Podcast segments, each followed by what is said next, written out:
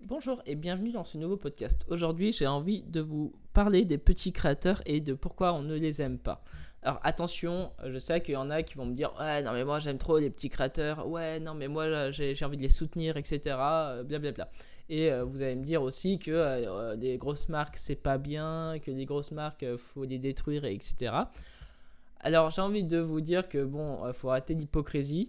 Euh, on aime les grosses marques, on aime euh, les grosses maisons d'édition qui proposent beaucoup de livres, on aime, euh, par exemple, là je vais vous parler du jeu de rôle en particulier, par exemple, on aime les, éditions qui éditent les Donjons et Dragons parce qu'en fait il y a toute une série qui va sortir, du coup on est complètement fan de ça en se disant bah, on va compléter notre belle collection. Du coup, ça fait que on se dit, bah, les petits créateurs, bah, eux, le souci avec eux, c'est que ils produisent pas autant qu'une grosse marque ou une grosse maison d'édition.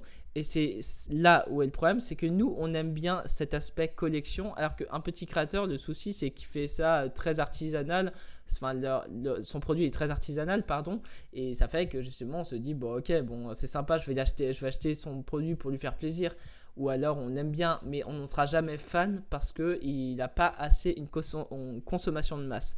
Et alors, Attention, c'est un, speech peut-être très réducteur, mais je pense que euh, lorsqu'on est petit créateur, il faut déjà euh, jamais se placer en tant que petit créateur parce que les petits créateurs, le souci c'est qu'on achète pour leur faire plaisir et pas parce que le produit est cool. Et c'est là déjà le souci, c'est que euh, si vous êtes petit créateur, que vous voulez percer dans je sais pas, le domaine du jeu de rôle, etc., ou dans le domaine du livre, euh, ne vous placez jamais comme ça. Euh, montrez que, euh, si vous, que quelqu'un, lorsqu'il achète, il achète parce que le produit est cool, et du coup, il faut montrer que votre produit a de la valeur.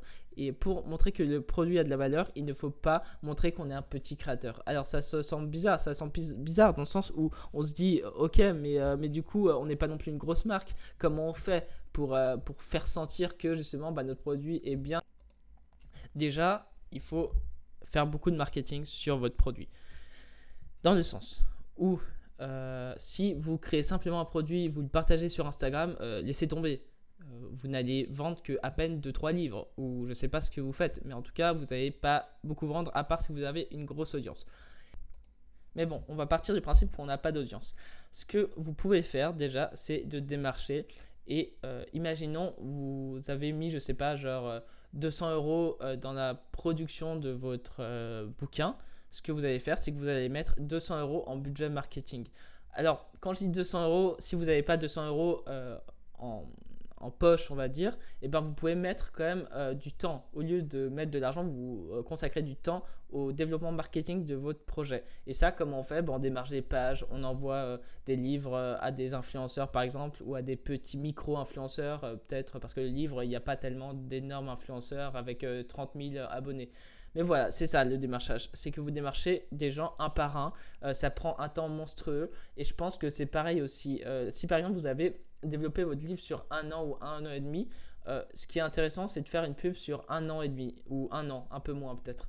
Et c'est ça qui est, aussi important, c'est que le marketing a autant d'importance que la création. Alors je sais que les gens euh, n'aiment pas entendre ça. Je sais que que voilà, je veux dire, euh, les petits créateurs, ils n'aiment pas ça. Ils veulent juste créer et après qu'on achète leurs produits, c'est normal. Je le comprends complètement. Le marketing, c'est pas quelque chose de très commun. C'est pas quelque chose que euh, déjà, ça n'a pas une bonne image en plus. C'est pour ça que, euh, que voilà, si vous voulez vendre plus, bah faut consacrer beaucoup, beaucoup, beaucoup de temps à la, au démarchage. Ça, c'est clair. Pour vous aider, ce que vous pouvez faire déjà, c'est d'avoir un site web. Si un site web déjà, ça, crée la vitrine et ça crée aussi euh, l'ambiance générale de votre univers.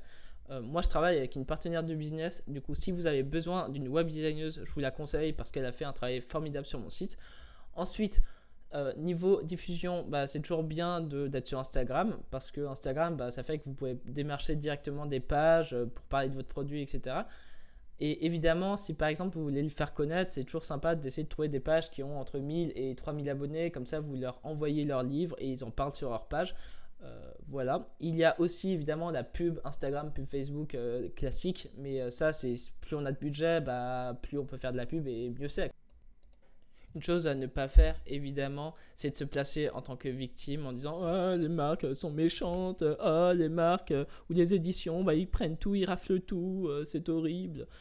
Il faut pas déjà avoir ce sentiment-là, il faut pas déjà l'exprimer on n'aime pas les gens, je suis désolé, ils n'aiment pas les gens qui se plaignent. Alors c'est pas, ça paraît curieux dans une société où tout le monde aime se plaindre, mais c'est ça. En fait, on aime, on aime consommer euh, des choses où on se dit bah euh, ce produit a de la valeur. On n'aime pas consommer par pitié. Et ça, faut vraiment que euh, vous le compreniez. Ensuite, ce qui est important, c'est de créer tout un univers autour de votre produit. Ça, c'est l'essentiel, c'est juste la base. Parce qu'il y a ce côté évidemment marketing où on démarche et tout ça, mais il y a ce côté où il faut euh, développer euh, l'identité graphique de votre produit. Et justement, euh, en parlant de cette identité graphique, moi, j'ai développé une formation que vous pouvez télécharger sur mon site où je vous explique concrètement comment on fait pour créer un univers tout autour de votre produit ou de votre livre. Parce que ça, je vous promets que vous allez apprendre plein de choses. Évidemment, elle n'est pas pour tout le monde. C'est pas c'est pas forcément la formation qui va plaire à tout le monde pour ceux qui l'apprennent, parce que là, je vous parle des, choses concrètes, je vous parle de techniques marketing, je vous parle de biais cognitifs. Euh, c'est des choses vraiment euh, où, voilà, les gens sont pas prêts à entendre ça. Du coup, c'est pour ça que euh, je vais, je vais aller sur mon site web en ce moment. vous pouvez l'apprendre si vous en avez marre, en tout cas, de ramer, de pédaler dans le Pokémon. Voilà, sur ce, bah, j'espère que ce podcast vous aura aidé. Et euh, bah, comme d'habitude, vous pouvez vous abonner, laisser un avis. Si vous aimez euh, le podcast, euh, mettez un, avis sur Apple Podcast. Et bah, sinon, bah, on se retrouve dans un prochain podcast ou dans un prochain dessin. Salut